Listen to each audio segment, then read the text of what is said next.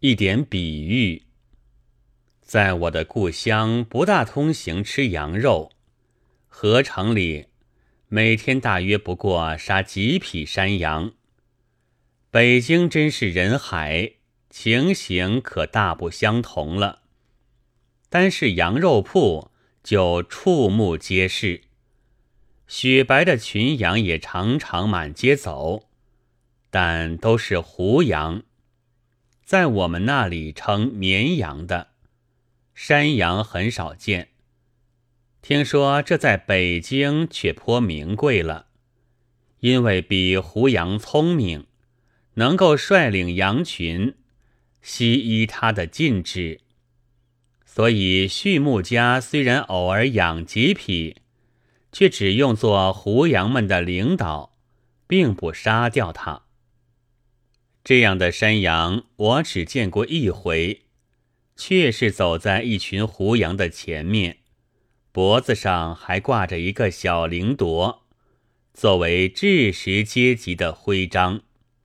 通常，领的赶的却多是牧人，胡羊们变成了一长串，挨挨挤挤，浩浩荡荡，凝着柔顺有余的眼色，跟定他，匆匆的径奔他们的前程。我看见这种认真的忙迫的情形时，心里总想开口。向他们发一句愚不可及的疑问：往哪里去？人群中也很有这样的山羊，能领了群众稳妥平静的走去，直到他们应该走到的所在。袁世凯明白一点这种事，可惜用的不大巧。大概因为他是不很读书的，所以也就难于熟悉运用那些奥妙。后来的五人可更蠢了，只会自己乱打乱割，乱的哀嚎之声洋洋盈耳。结果是除了残虐百姓之外，还加上轻视学问、荒废教育的恶名。然而经一事长一智，二十世纪已过了四分之一，脖子上挂着小铃铎的聪明人，是总要交到鸿运的。虽然现在在表面上还不免有些小挫折，那时候人们，尤其是青年，都有循规蹈矩，既不嚣张。也不浮动，一心向着正路前进了。只要没有人问往哪里去，君子若曰：“羊总是羊，不成了一长串顺从的走，还有什么别的法子呢？”君不见伏诸乎？拖延着，跳着，喊着，奔突着。终于也还是被捉到非去不可的地方去。那些暴动不过是空费力气而已矣。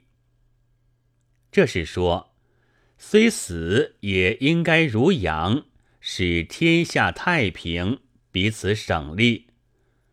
这计划当然是很妥帖，大可佩服的。然而。君不见伏野猪乎？他以两个牙，使老猎人也不免于退避。这牙，只要猪拖出了牧使奴所造的猪圈，走入山野，不久就会长出来。叔本华先生曾将绅士们比作豪猪，我想这实在有些失体统。但在他，自然是并没有什么别的恶意的，不过拉扯来做一个比喻。副业和补遗里有着这样意思的话：有一群豪猪在冬天享用了大家的体温来御寒冷，紧靠起来了，但他们彼此即刻又觉得刺的疼痛，于是乎又离开。然而温暖的必要再使他们靠近时，却又吃了照样的苦。但他们在这两种困难中，终于发现了彼此之间的适宜的间隔。以这距离，他们能够过得最平安。人们因为社交的要求聚在一处，又因为各有可厌的许多性质和难堪的缺陷，再使他们分离。他们最后所发现的距离，使得他们得以聚在一处的中庸的距离，就是礼让和上流的风习。有不守着距离的，在英国这就叫 “keep your distance”，但即使这样叫，恐怕也只能在豪猪和豪猪之间才有效力吧。因为他们彼此的守着距离，原因是在于痛，而不在于叫的。假使豪猪们中夹着一个别的，并没有刺，则无论怎么叫，他们总还是挤过来。孔子说：“礼不下庶人。”照现在的情形看。该是并非庶人不得接近豪猪，却是豪猪可以任意刺着庶人而取得温暖。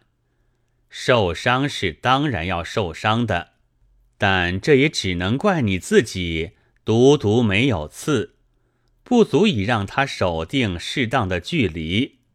孔子又说：“行不上大夫。”这就又难怪人们的要做绅士。有些豪猪们自然也可以用牙角或棍棒来抵御的，但至少必须拼出背一条豪猪社会所制定的罪名：下流或无礼。一月二十五日。